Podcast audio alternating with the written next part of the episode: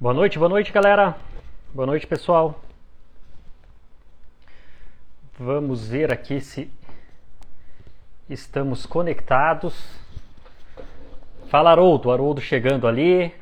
O Marcelo. Até que o pessoal vai chegando. O Haroldo, eles puder comentar ali. O Juliano também. Se tá ok o som, se vocês estão conseguindo me escutar bem ali. Boa noite.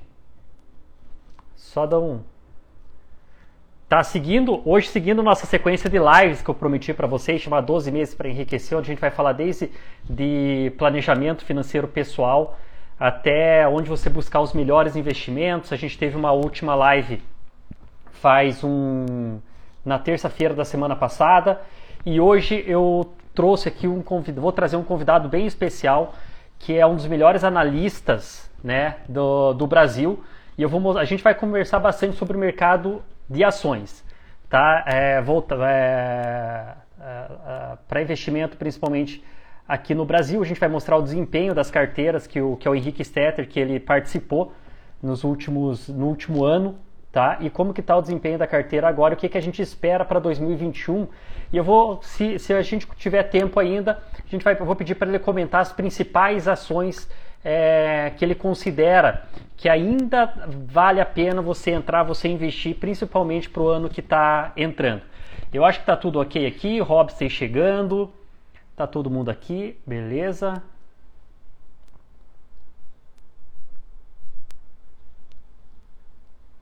Mais um pouquinho, bom domingo a todos. Fala Henrique Veloso.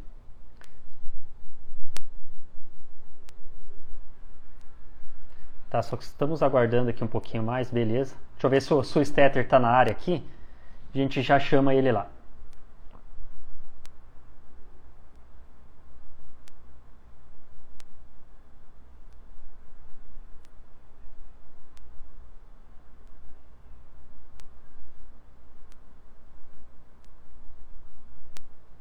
Opa, chegamos ao 100.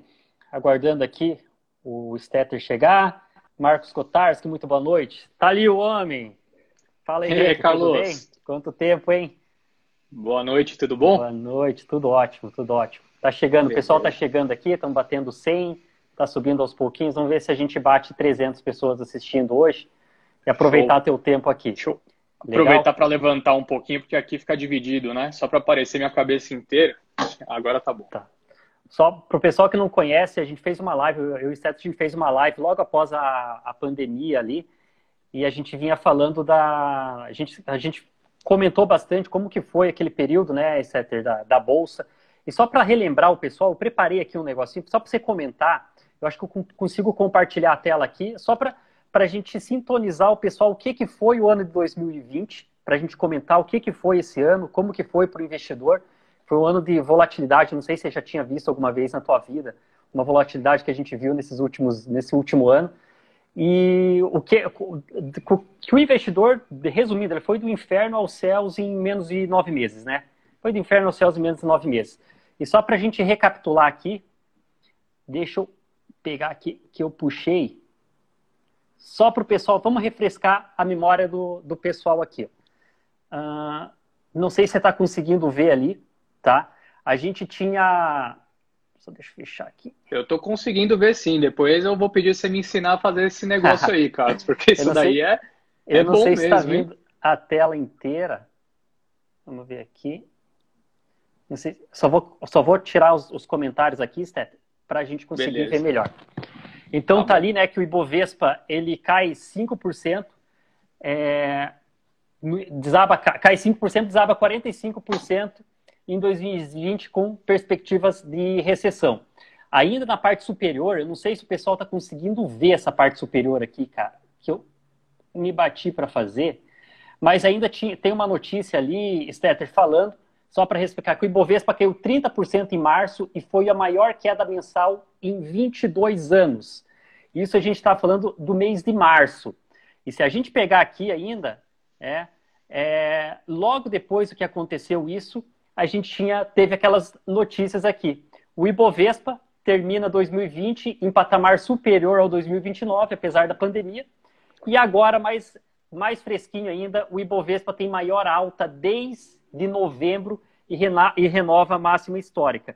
Isso a gente está falando num período de menos de oito meses, correto? Menos de oito meses. Correto. Então, eu gostaria que você comentasse para o pessoal ali como que, como que foi isso do ponto de vista, porque a, a gente tem aqui, eu até separei aqui, eu vou ver se eu vou conseguir compartilhar, deixa eu pegar aqui, compartilhar a tela, do desempenho da carteira, da, do desempenho da carteira valor que vocês montaram e com a rentabilidade que vocês fizeram naquela carteira no meio de todo esse período aqui, tá?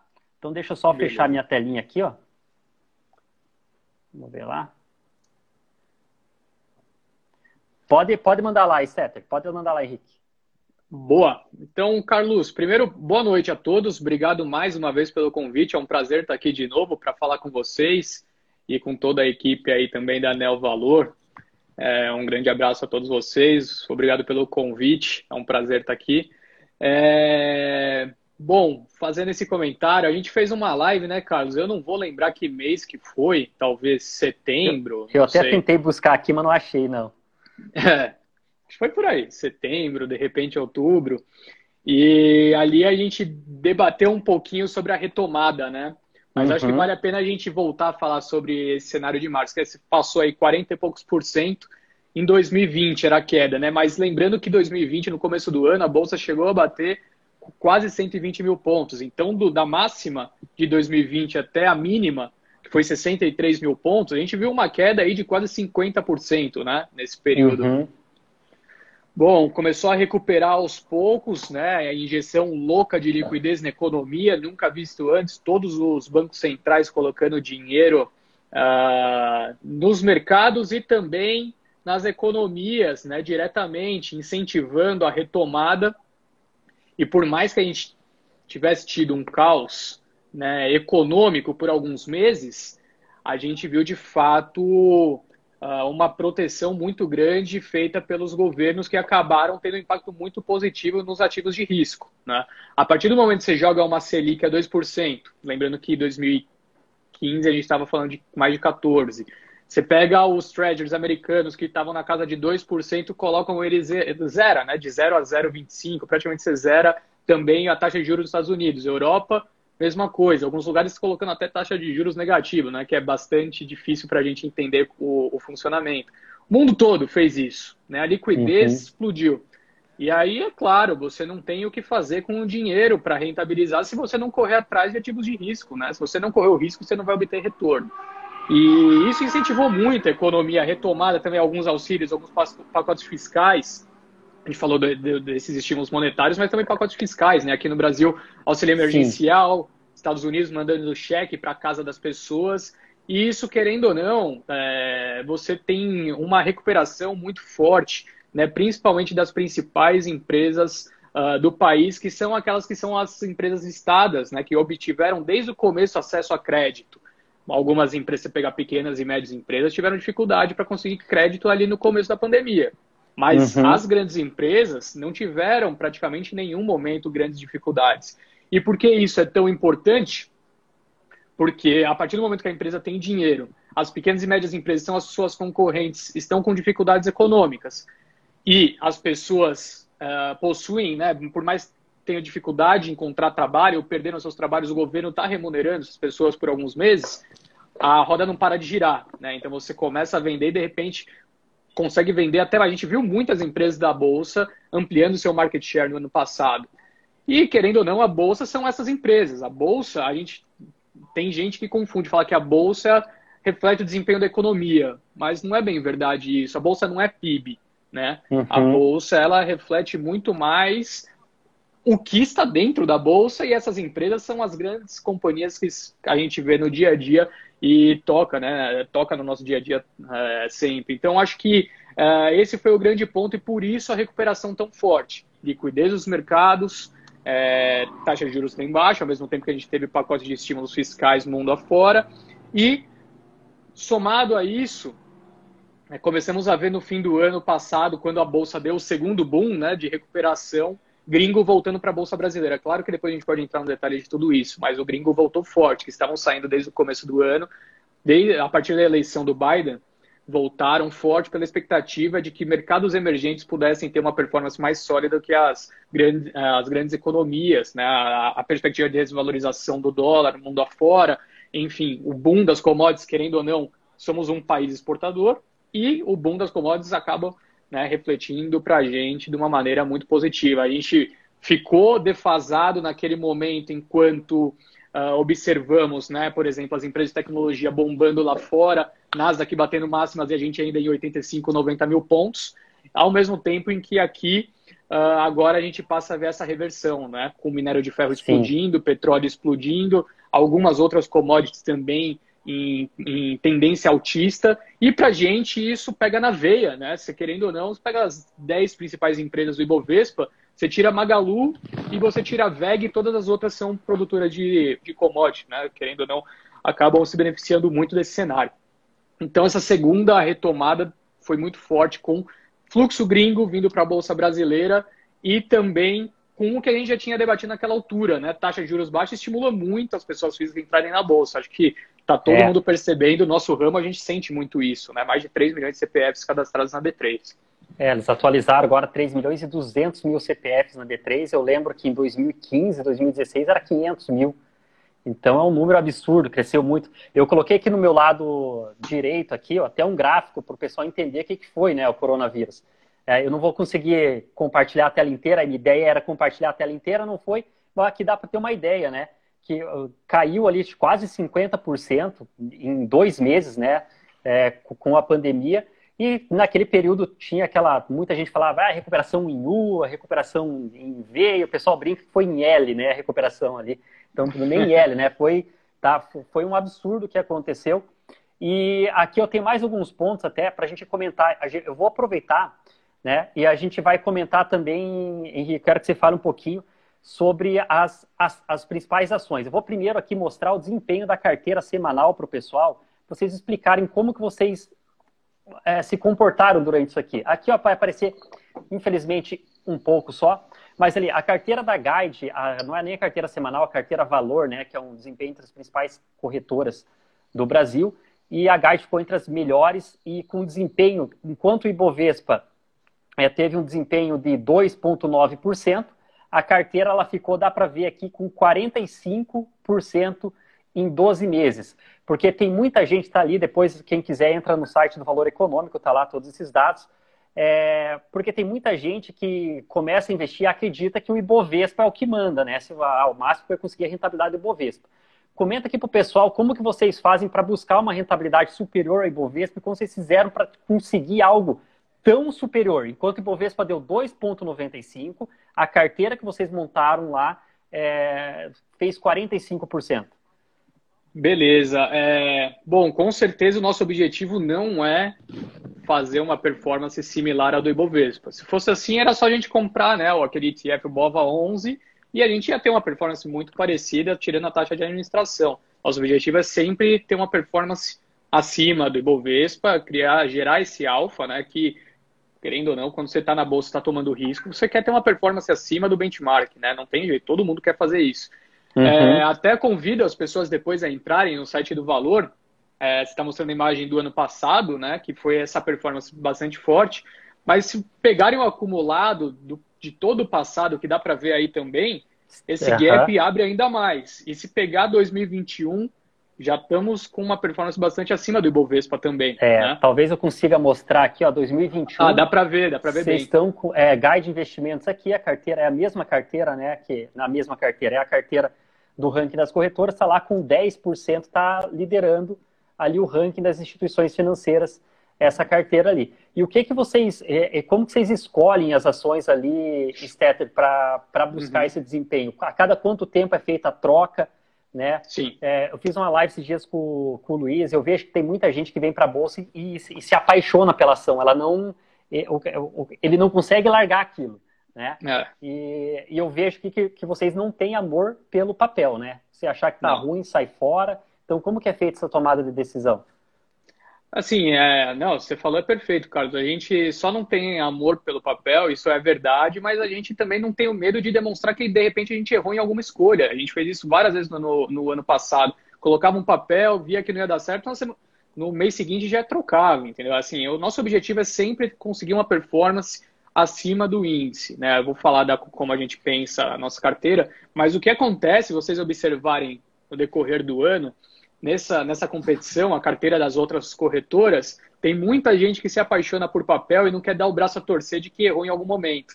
Só que uhum. isso vai acumulando no ano, e quando chegar lá na frente, abre um espaço muito grande entre é, as corretoras. Né? Teve até uma corretora no ano passado, que eu não vou falar o nome, muito conhecida e muito grande, que até pediu para sair no meio do campeonato e voltou no começo desse ano, né, por conta disso.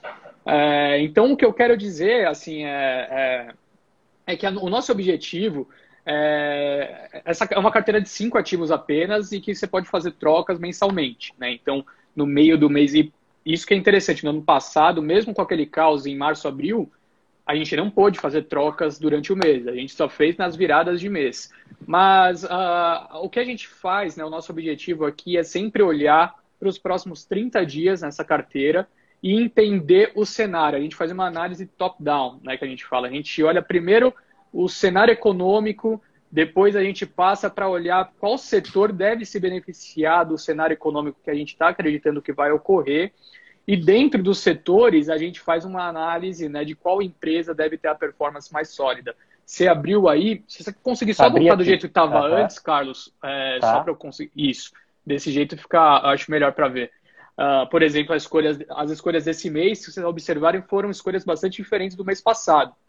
No mês passado, a gente fez uma escolha mais agressiva, né, em dezembro, porque a gente estava vendo um cenário de recuperação muito forte e acreditávamos que algumas empresas, por exemplo, o setor de turismo, pudessem se beneficiar. Teve uma performance positiva também a carteira, só que quando virou o mês, a gente viu que o ciclo de commodities deveria sim permanecer uh, bastante robusto nesse início de ano. Gringo está entrando na Bolsa Brasileira e procurando as blue chips que estavam descontadas. Então a gente colocou tudo isso na ponta do lápis, pensamos quais ativos né, se beneficiam dessa alta das commodities, qual, quais os gringos devem olhar com mais carinho e quais estavam mais descontados. Então, nossa as nossas escolhas né, foram essas que estão mostrando aí na tela: B3, Itaú, Petrobras, Vale e VEG. E VEG, que não está aparecendo aqui, mas tem a VEG. Isso, é a VEG e a VEG, por sinal, acho que é a performance mais sólida desse mês até agora, né? uns 20% é, de 18, alta. 18,54% da VEG, né? Nessa, e da Vale 16,64%. Foi as melhores performaram entre as cinco escolhidas.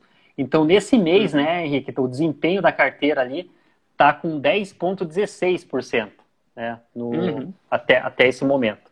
Então, coloquei Foram cinco pro... dias de pregão, né, apenas. Isso que vale a pena também chamar atenção. Foram 10% em cinco dias. É claro, impossível a gente manter essa média no ano inteiro.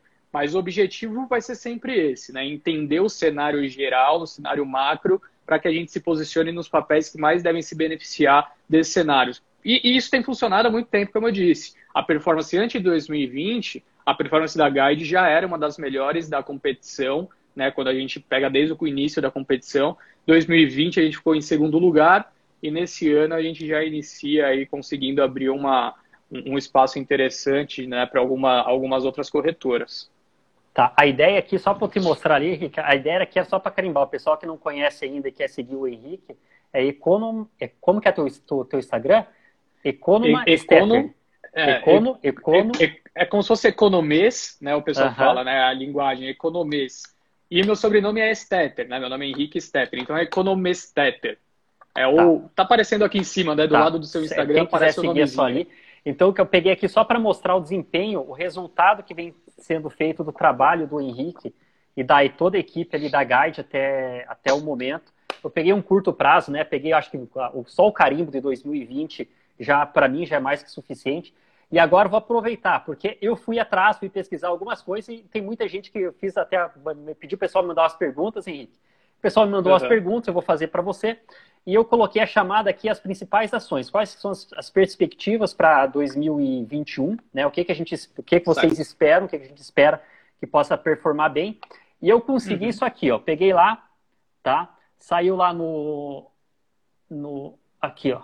Money Times. Ai, então não vai dar para ver aqui que é as 10 ações que vocês colocaram lá para alcançar ou superar o índice Bovespa em 135 mil pontos. Então, a expectativa, uhum. você tem a expectativa extremamente otimista com relação ao Ibovespa para 2021, né? Sim. É, uhum. é devido ao quê? Você consegue explicar para você? Porque tem muita gente que me perguntou claro. também, Carlos, putz, ainda é tempo, dá tempo de comprar? Ainda dá tempo de se expor ao mercado? E eu vejo uhum. isso, às vezes chega, chega até um desespero, porque tem gente perguntando isso desde quando estava 95 mil pontos. É. Ah, tô esperando a queda ali, vai que é um foguete, o cara, putz, eu tô de fora. Aí foi para 110, agora vou esperar cair. Depois para 115, agora vou esperar cair. Depois para 120, agora não entro mais. Depois para 125, putz, e agora? E, e daí? Daí né, a gente viu ali que tem uma série de, de analistas que tá uhum. com uma visão otimista para 2025. E o teu é um dos mais Sim. ali que, que você coloca para 135 mil pontos. Uhum. A, a, sensação que eu tenho aqui, Carlos, é que a gente está tendo um déjà vu, né? Eu acho que muito parecido com o que a gente disse na outra live de gente que falava assim, putz, mas agora já está em 80 mil pontos, agora já está em 85. É. E nessa, muita gente não entrou. E deixa para entrar agora.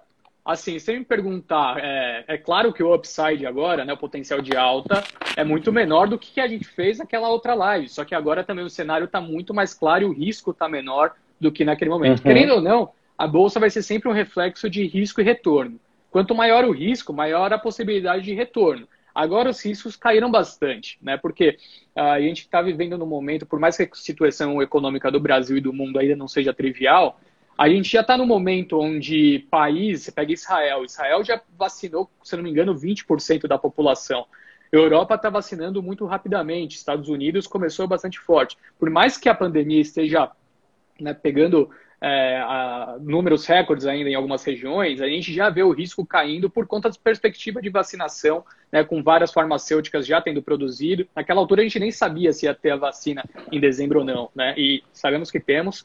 E aqui no Brasil ainda segue um pouquinho difícil, mas o plano de vacinação já foi apresentado, a perspectiva começa no dia 20 de janeiro. Então, o que eu quero dizer com isso? Risco diminuiu, e por conta disso também a perspectiva de retorno é um pouco mais reduzida do que naquele momento. Isso significa que entrar na bolsa agora é entrar tarde demais? Não concordo. Vejo o cenário de bolsa nesse momento como um cenário ainda bastante positivo. É, por quê? Quais são as razões que nos fazem acreditar nisso? E também convidar a todos né, que a gente. Uh, a, é, essa carteira que você está mostrando aí em cima, que é a nossa carteira anual, ela está no nosso relatório anual que a gente vai começar a divulgar amanhã, mas se eu não me engano já está até no nosso site o guia financeiro, tá? Mas a gente vai começar a divulgar bastante amanhã, vamos fazer vídeo explicando, mas em primeira mão vamos falar sobre ela aqui. A gente, é, a gente vai falar, eu selecionei, eu selecionei algumas ações ali que eu quero que especificamente você comente sobre elas ali, por que vocês colocaram. Tá? Beleza. Mas só para contextualizar o porquê a gente está positivo para esse ano, é, eu acho que o cenário que se desenhou nos últimos meses favorece bastante. Primeiro que eu disse sobre as vacinas, o risco caiu bastante. Né? A gente provavelmente, a partir do meio do ano, a, a vida vai estar tá muito próxima do normal, apesar dos jovens ainda não estarem vacinados. Você vai ter um número de pessoas morrendo por conta da Covid caindo bastante, porque idosos e pessoas até uns 50, 60 anos já estarão vacinadas. Então, isso traz um, uma calmaria muito importante para o Brasil. E na Europa e Estados Unidos, como eu disse, já está bastante acelerada essa situação. Mas mais importante do que isso, em termos de é o que a gente tem como cenário global de economia, principalmente após a eleição do Biden nos Estados Unidos. Tá? Por quê? Porque a gente teve, então, a presidência dos Estados Unidos mudando né, para o governo democrata, o, a Câmara né, nos Estados Unidos já tinha a maioria democrata e se manteve assim, e com as eleições da Geórgia ao longo dessa semana, as últimas duas cadeiras que estavam também foram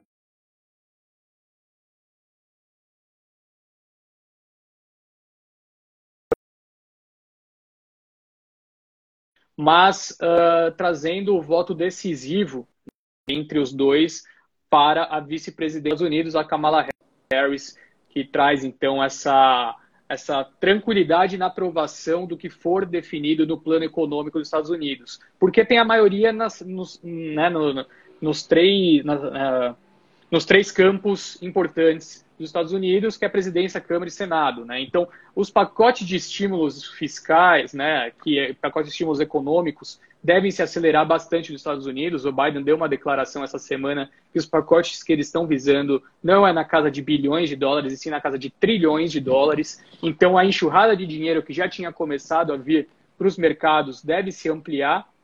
Uh, nos próximos meses. Vai ser muito mais fácil para os democratas conseguirem aprovar os seus planos e para a gente é extremamente importante isso, né? A perspectiva com mais dólares na economia, se aumenta a oferta de uma moeda, ela passa a se desvalorizar um pouco, né? Então tem um cenário de desvalorização do dólar no, no, uh, na, na, no globo, né? Nas economias globais, nas comparações tanto de moedas emergentes quanto moedas fortes.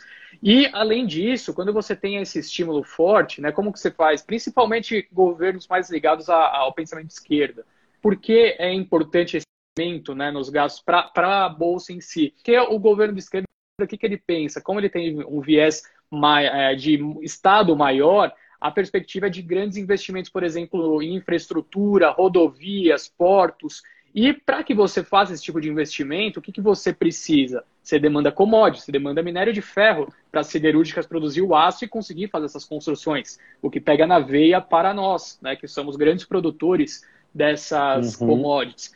Também retomada a atividade global, da mobilidade das pessoas, preço do petróleo. Vimos a OPEP na semana passada cortando produção, por exemplo, na Arábia Saudita, né, que também é importante. Preço do petróleo, a gente já viu até o UBS projetando 60 dólares o barril, o que para a gente é bastante positivo também, com Petro, Petro Rio, né, empresas que fazem parte do índice. Então, uh, isso vindo dos Estados Unidos, a China já está desde o ano passado né, buscando alternativas para retomar sua economia também e demandando muito desses, dessas commodities. A gente tem acompanhado né, o grande rally do minério a mais de 170 dólares a tonelada, também muito por conta da demanda forte que vem de lá, e os atritos que estão ocorrendo entre, Estado, entre China e Austrália, né, que também é outra grande produtora do minério.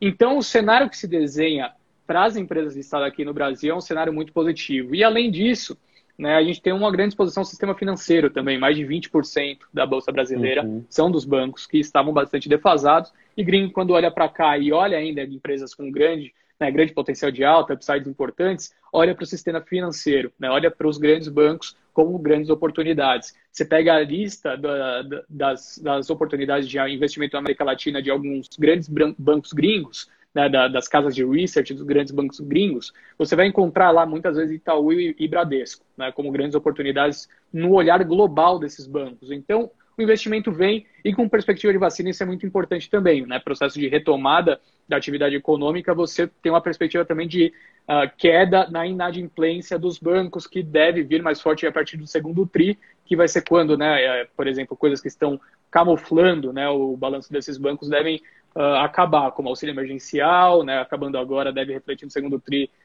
para os bancos também.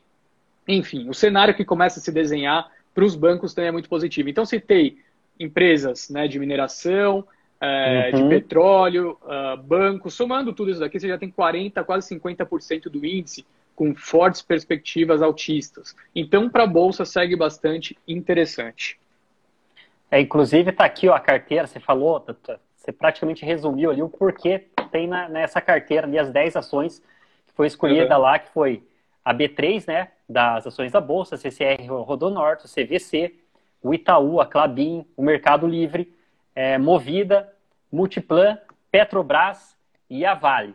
Tá? Agora vou pegar aqui, já que você resumiu, vamos comentar, eu gostaria que, porque tem muita gente que pergunta, putz, é, qual que é a melhor ação para você investir, para você começar a investir? E aqui eu acho que uhum. é mais do que mais do que, que, que já que ajuda já o pessoal que está nessa dúvida, né? Vindo agora, vindo agora para o mercado, essas, essa seleção que vocês fizeram é para manter durante o ano 2021 inteiro na carteira, uhum. né? É as ações do Isso. ano. Então Isso. aqui eu até separei aqui, ó. Vamos começar ali, vamos ver se consegue comentar da nossa B3 aqui, né? Sobre a B3 e aqui até tinha, tinha uma reportagem aqui da Suno, que eu tinha separado aqui, infelizmente não dá para ver, mas eu vou ler o que está pequenininho ali, que o número de pessoas físicas na Bolsa de Valores cresceu 90 e 20, 92% só em um ano ali uh, o número. Isso, isso afeta positivamente ali a, as ações da Bolsa? Como isso afeta e o que mais? Por que, que vocês Sim. colocaram ela, escolheram ela para colocar na carteira? e a visão para 2021 e para médio prazo da B3?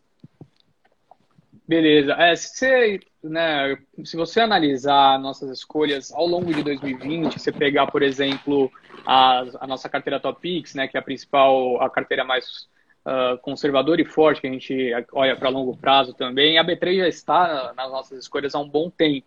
Né? O ano passado uhum. inteiro esteve e a gente manteve para esse ano, porque o cenário que se desenhou em 2020 já era forte, em 2021 deve ser ainda mais quando a gente trata da companhia. E por que né, a gente tem esse viés tão positivo para a B3? Um pouco do que a gente já conversou antes, né? Esse uhum. número de investidores que tem crescido muito na Bolsa, seja por conta né? Eu, eu acho que são os dois principais triggers aí para que o número de investidores cresça. O primeiro é óbvio que a taxa de juros baixa, pessoal é, que investia né, em qualquer outra coisa é. não tem mais oportunidade. É, a renda fixa está bastante difícil, a não ser se você pega uma debenture aí com vencimento longo, tem algumas coisas que pagam até uns 7%. Mas tirando isso, é um pouco difícil encontrar oportunidades né, com, com pouco risco, né, como era antigamente, se conseguia né, fácil num tesouro, 14%, coisa de 4, 5 anos atrás. 14% é... ao ano, né? Até, até para complementar ali, até peguei do Banco Central lá, taxa Selic, uhum. aqui é o gráfico de Selic inflação. Taxa Selic é 2% ao ano e a inflação está uhum. 4,31%.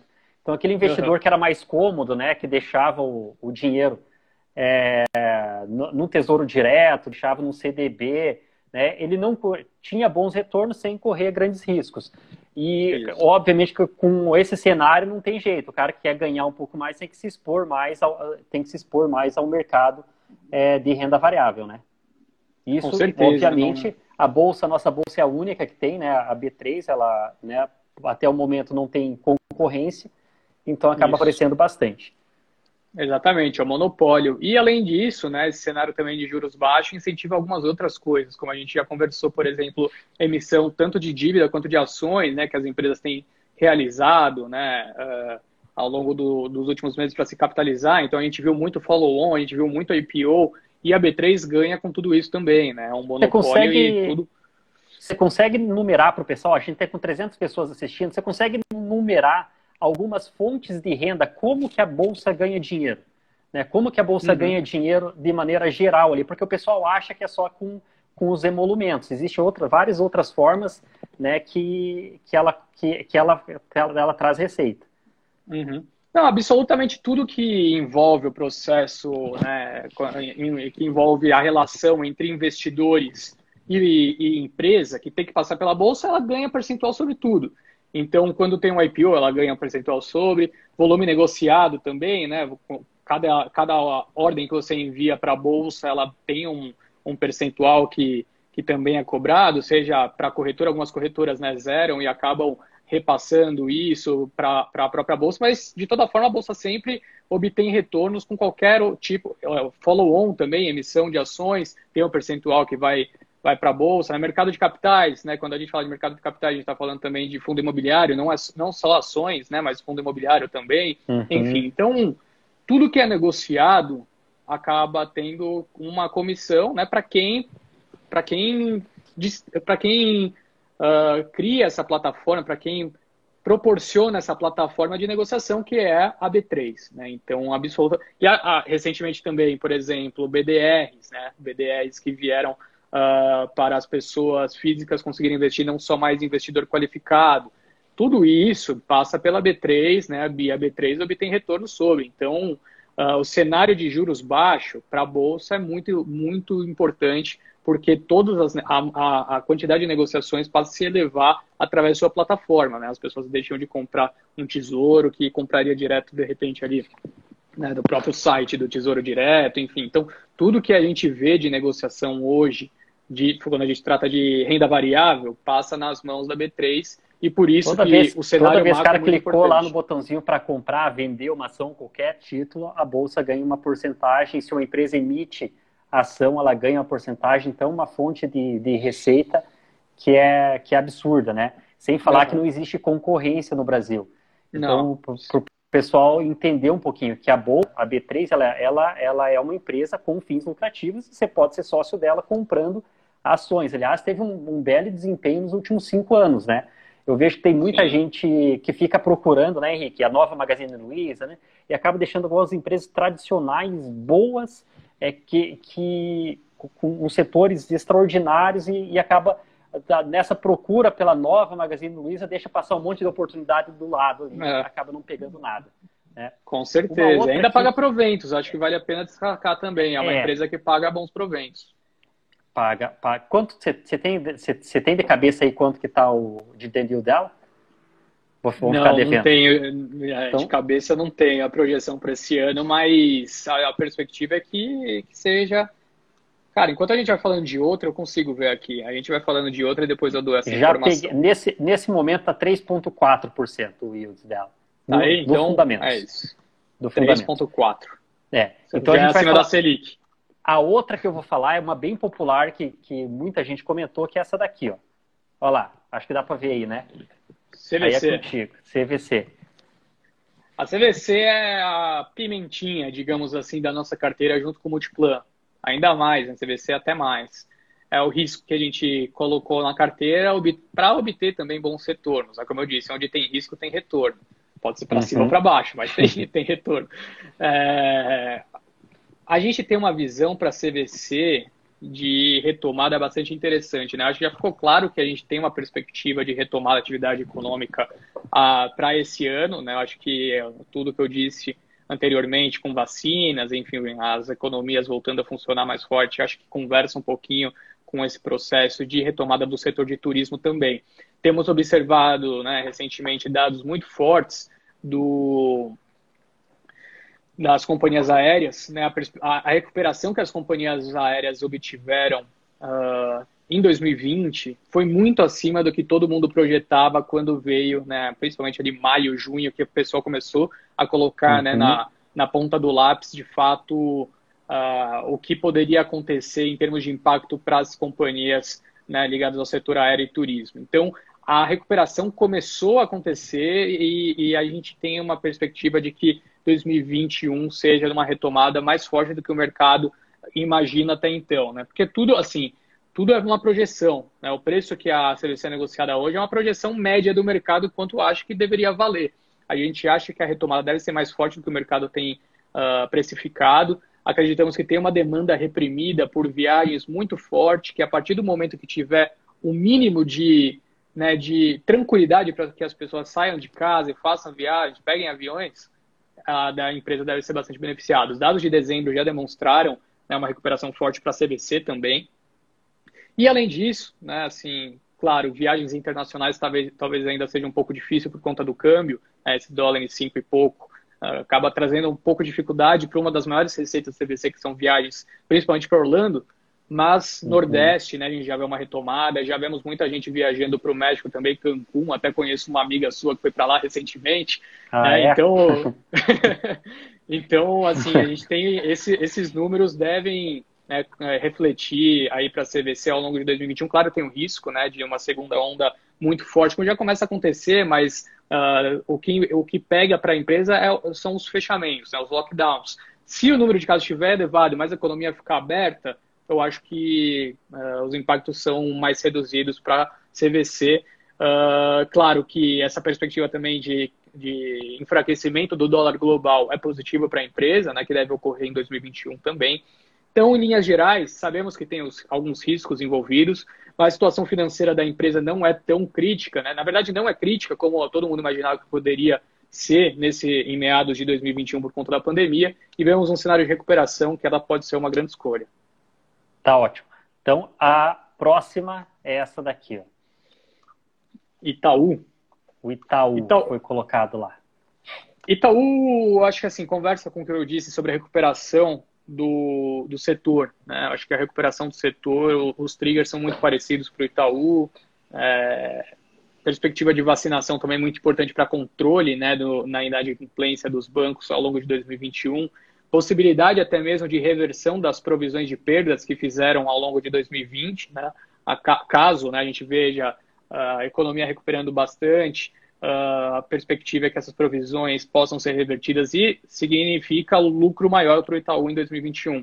Além disso, tem um, um, um, ponto bastante importante que tem ocorrido com o Itaú, né, uma discussão referente à tal da Newco, que seria uma nova empresa né, que surgiria da participação que o Itaú possui na XP, para que as pessoas que possuem né, investimentos no Itaú consigam rentabilizar é, de maneira mais direta os investimentos que têm né, de forma secundária na XP. Então, essa, essa possibilidade também deve destravar valor para o banco, sim, e vemos uhum. como a melhor opção. A gente até acredita que o banco mais barato não é Itaú, tá? O banco mais barato nesse momento é Banco do Brasil, mas quando a gente coloca os riscos envolvidos e as possibilidades de ganho né, com é, questões extraordinárias, Itaú é a melhor opção na nossa visão. Tá ótimo. Tá. A próxima, tá? Não coloquei todas, tá? Para você não se assustar. É, coloquei as principais aqui, que o pessoal mais pergunta. É essa daqui, que vem crescendo bastante. Até na última live que a gente tinha feito, ela estava como a maior empresa da América Latina, né? A empresa argentina. Para quem não sabe, Mercado Livre é a empresa argentina. Você pode comprar ações do Mercado Livre através da BDR, porque ela tá, é negociada na Nasdaq, né? O MELI 34, o ticket. Comenta um pouquinho sobre o Mercado Livre, Steph. Então, o Mercado Livre é a única BDR que a gente tem na carteira, né? Pela primeira vez na história a gente inclui uma BDR na carteira anual, porque agora todos os investidores têm possibilidade, né? Tem um acesso direto a essas companhias.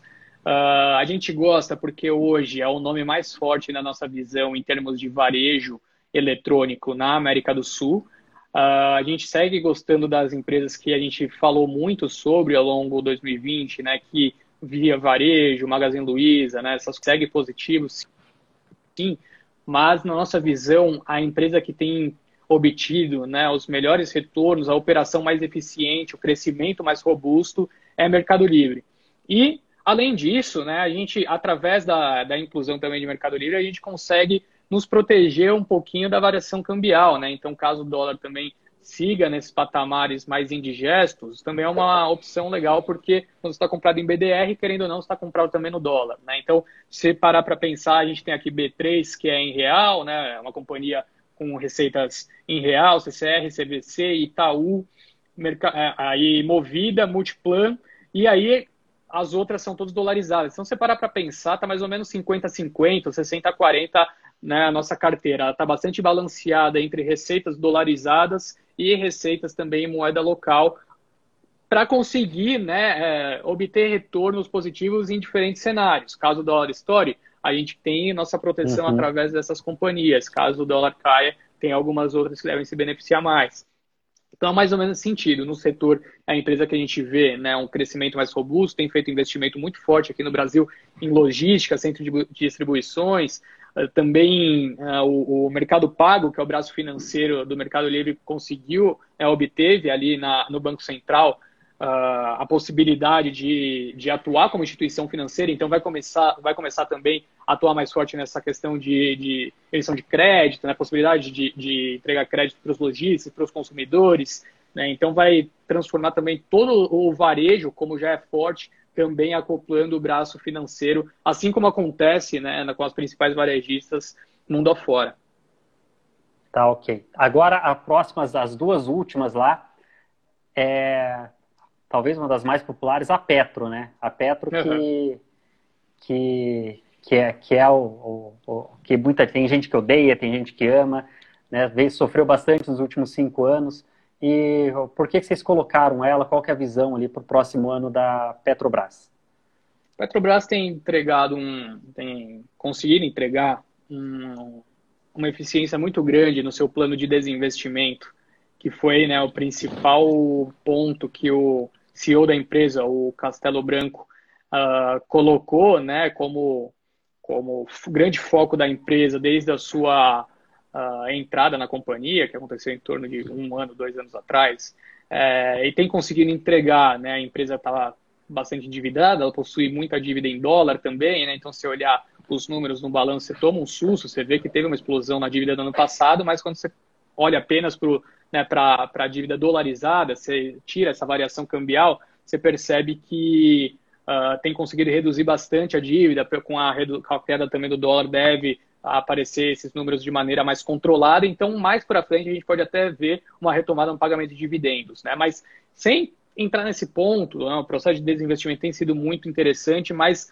os últimos resultados da empresa têm demonstrado uma eficiência muito grande em suas operações. Né? A companhia tem conseguido entregar resultados muito fortes, né? o custo de extração, né? o lifting cost caindo cada vez mais, focando em, em ativos do pré-sal, que tem custos mais baixos e consegue vender a patamares mais elevados.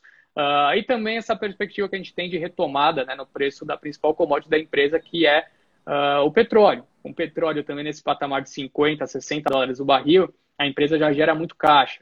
Então a gente vê sim como uma, um bom nome aí para aproveitar e dentro das empresas né, do setor uh, é a mais robusta e também dentre as exportadoras, né, produtoras de diferentes commodities é que a gente acredita que esteja mais barata. E ali, só, só por, por curiosidade, ela sai ali no, no, no, fundo ali da pandemia, ali no, no auge da pandemia, a ação sai de 10, 10,90, 11 reais agora está ah. sendo negociado acima, já acima do que era antes da, da pandemia, né? De 30 para 31 reais a ação. Quem colocou 100 mil ali na teve coragem. Eu conheço algumas pessoas que estão assistindo a gente aqui que foram corajosos o suficiente de pegar 100, 200, 300 mil e colocar tudo em Petro, triplicou praticamente o que tinha colocado. E agora separei aqui, Henrique, algumas perguntas que o pessoal mandou. Aqui, daí, já aproveitando o caminho da carteira, eu coloquei essa daqui, ó, que o pessoal fez. Vamos ver se vai aqui, ó é para mim, mas já estou repassando ali a bola para você. Boa noite. Você acredita que as ações da Vale irá valorizar ainda mais? Né? Você já falou, né, se pegar desde o começo da live, da parte do minério de ferro, mas só para responder de uma maneira mais direta a pessoa que fez a pergunta. Sim, acredito que tem espaço, é verdade que está sendo negociada nas máximas históricas, né? Se não me engano, fechou em 102 reais na última sessão. 102. Máxima histórica, nunca tinha batido nada parecido com isso, mas também o cenário nunca foi tão positivo. Tem um pequeno risco ainda, que é em relação né, ao, ao, acordo com o governo de Minas Gerais, por conta de Brumadinho, mas uh, o cenário está tão positivo para a empresa, né, em termos de operação, endividamento muito baixo, gerando muito caixa, né, perspectiva de pagamento de um dividend yield aí na casa dos 4, 5% ainda, mesmo nesse patamar atual é, de preço da ação. Como eu disse, né, minério de ferro em 170 dólares a tonelada, com as economias globais precisando utilizar o minério de ferro para investimentos nas suas né, infraestruturas, isso na China, nos Estados Unidos, né, esses, estímulos econômicos pega diretamente na veia para Vale. O câmbio tem uma perspectiva de queda, mas esse patamar atual, ainda de 5,30, 5,40, a empresa gera caixa loucamente, né, é o que a gente vive falando. Ela vai lá, na mina, tira minério de ferro e troca por dólar. É, é esse o negócio que a, que a Vale tem. A gente tinha um preço-alvo de 100 reais, revisamos uh, na semana passada, já estamos trabalhando com preço-alvo de 130 reais para a Vale, o que implica aí um potencial de alta de praticamente 30%, né? Se parar para pensar em 2021, ainda é um potencial de alta muito grande. Então a gente segue positivo sim, achamos que tem espaço. Claro que quem entrou lá atrás, esse papel chegou a bater 34 reais na crise, né? Conseguiu um retorno vamos, até é, parecido. Vamos falar de, de logo após Brumadinho, né? Ela sai de 10 reais para 102 ah. reais, cara. Cara que é. tinha 100 mil reais ali, putz, chegou num milhão ali só com... Ela é uma empresa muito cíclica, né? Ela tá falando com, com o Luiz na, num grupo uhum. que a gente, no grupo da carteira semanal lá, ele tá falando que é uma empresa muito cíclica. Ela é cíclica e agora ela vem se beneficiando muito da por questão do, do próprio Minério Guide, é 130 reais, então eles vêm sim ainda com espaço para crescimento. Tá? Aí. aí. fechamos a, a carteira, as 10 ações lá para superar o, o Ibovespa né, da, no ano. E tem alguma outra pergunta que fizeram, não sei se você acompanha a empresa, mas vou jogar aqui a batata na tua mão, que é essa daqui, ó, do Banco Inter. Ó, sobre o Banco Inter, né, é, é bem popular também é, se acompanha o Banco Inter? O que, você tem a dizer sobre? Não, a gente acompanha sim. O Banco Inter, né, um case também entre os bancos digitais, era a nossa top pick por muito tempo. Uh, foi nossa top pick, sim. A gente uh, viu recentemente né, o papel também disparar. Se pegar a BID 11 ali, superou seus 100 reais recentemente. De cabeça não tenho quanto está agora, mas deve estar acima disso.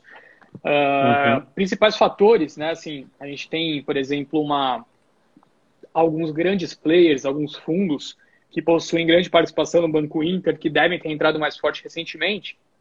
Mas os dados divulgados né, na semana passada de números de, de clientes ativos no banco dispararam também, né? com, principalmente com a pandemia. Fecharam 2020 com patamares muito elevados. Então, tudo isso faz preço. Né? O, o que faz preço nas empresas é a perspectiva ou de né, geração de caixa maior do que o imaginado para o trimestre, isso daí faz com que os papéis subam, porque a empresa ou deve reinvestir nos seus negócios ou né, fazer ou pagar dividendos, ou então crescimento da empresa, né, que os números, por mais que ela não gere caixa, isso que acontece com os bancos digitais e empresas de varejo, por exemplo, é, algumas delas, o, a perspectiva de crescimento, quando se eleva, o valor presente né, da empresa, quando olha para o futuro da companhia, tudo também cresce e por isso dispara o preço da ação. Então, acho que foi mais ou menos isso que aconteceu. Isso explica essa alta recente uh, do Banco Inter.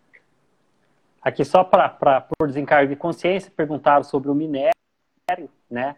É, com forte tendência de crescimento, qual, como, qual, tem alguma, além do minério, tem algum, alguma outra alguma outra commodity com forte tendência de crescimento para 2021? Essa foi a pergunta. Olha, o cenário para as commodities, de maneira geral, está bastante positivo. A gente pega, por exemplo, o açúcar, né, também batendo patamares bastante elevados recentemente. Você pega as proteínas, desde o ano passado a gente tem falado sobre elas, né, estão em patamares muito elevados pela demanda chinesa. Papel e celulose, a gente começou a ver revisão de preço no fim do ano passado, na Ásia, Europa, Estados Unidos. Uh, os grãos aqui do país também, você pega soja, milho também, em patamares muito elevados, seja por conta do câmbio, até você pega soja em Chicago, batendo as máximas né, dos últimos seis anos recentemente. Então, uh, de maneira geral, todas as commodities que possuem né, maior relevância para as negociações na bolsa estão em tendência de alta. Uhum. E a outra aqui, perguntar aqui se é hora de realizar lucro. É óbvio que a pergunta tinha colocado a reportagem, infelizmente não dá para ler, mas aqui tinha, tem uma reportagem que por que, que todo mundo faz esse tipo de pergunta, né? Por causa da, dos recordes históricos que vem batendo o, Ibovespa. Eu vejo que tem muita gente apressadinho, querendo realizar lucro, mas eu respondendo, na, na minha opinião, ainda a gente ainda está com viés otimista para o ano. Eu acho que você pode se precipitar um pouquinho, mas aí é, é de, de pessoa para pessoa, né, Henrique? Você teria Sim, alguma resposta para quem perguntou aí? Se é hora, Não, até porque eu nem comentei, mas se a gente for olhar o índice Bovespa dolarizado, ele está longe das máximas históricas, né? Que é o que o gringo é. vê. Uhum. Não, com certeza, assim, o cenário macro ainda segue muito favorável para a bolsa, como a gente já falou, né, sobre commodities, câmbio, é, retomada atividade econômica, né, crescimento do país, enfim, o cenário macro está bastante positivo, bastante importante para as empresas que têm a maior participação na bolsa também. Mas vale lembrar, né, assim, a bolsa saiu recentemente de 60 e poucos mil pontos, estamos em 125 mil. Acho que o patamar atual é importante ter um pouquinho de caixa, mas não dá para ficar de fora da bolsa. Né? Não tem como ficar de fora nesse momento. Então, minha resposta seria mais ou menos essa. Assim, eu teria caixa, uh, teria proteção na carteira, né? Sempre importante, não adianta querer comprar ouro quando né, a gente vê uma realização de 10% na semana. É. Você compra guarda-chuva em dia de sol, né? É o que a gente costuma falar. Não, tem, não deixa para comprar no dia da chuva. Então tem que ter a, a, proteção na carteira, sim, nesse momento, ter um pouquinho de caixa caso realize, mas não dá para ficar de fora de forma alguma.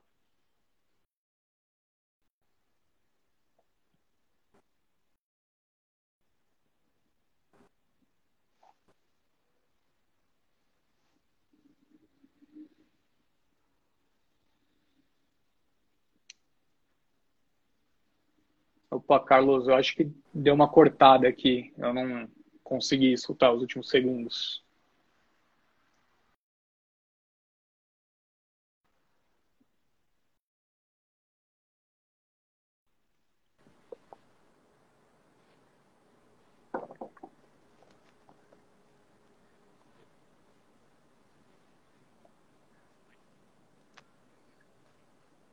Oi, Carlos, estou te ouvindo. É, já respondeu aqui, já jogaram agora... a pergunta do Gold, já joguei aqui agora a pergunta, tá bom. já foi respondida, então né, não adianta comprar quando está tudo desabando.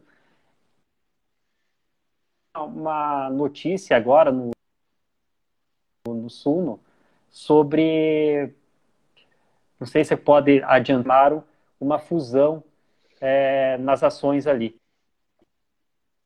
Uhum. É, só para a gente encerrar a live ali, você sabe alguma coisa que você tem que falar esse movimento? Oi, é, eu acho que eu escutei sua pergunta. Só me confirma se está me ouvindo bem, Carlos. Deu uma travada enquanto você estava falando, mas eu escutei o que você disse.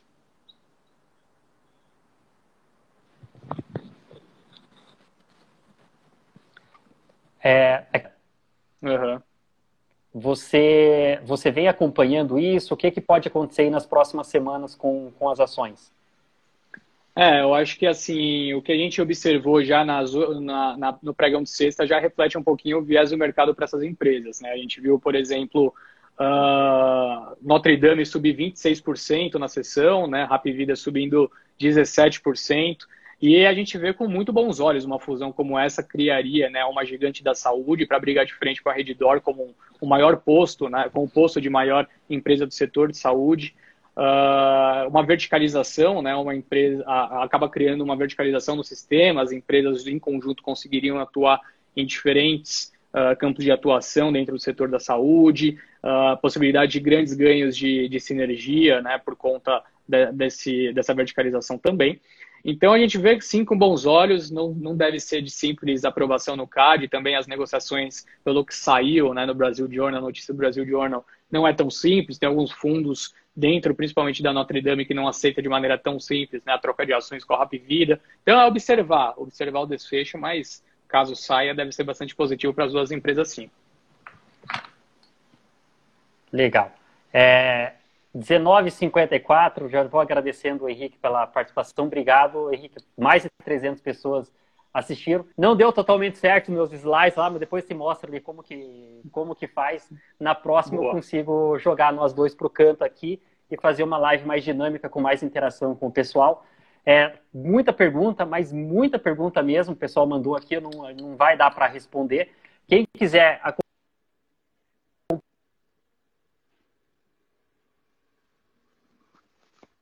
pouquinho mais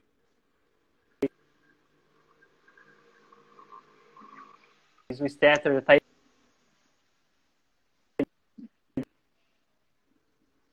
Aqui deu uma, deu uma travada boa no fim, Carlos, mas eu acho que eu escutei você falando. Você está me ouvindo bem? E agora?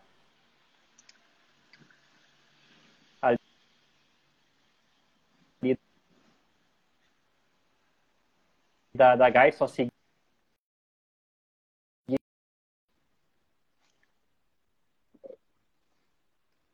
Carlos, está me ouvindo bem? Lá que ele vai seguir. Henrique, obrigado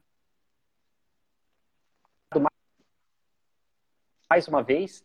Car... Carlos, aqui travou bem.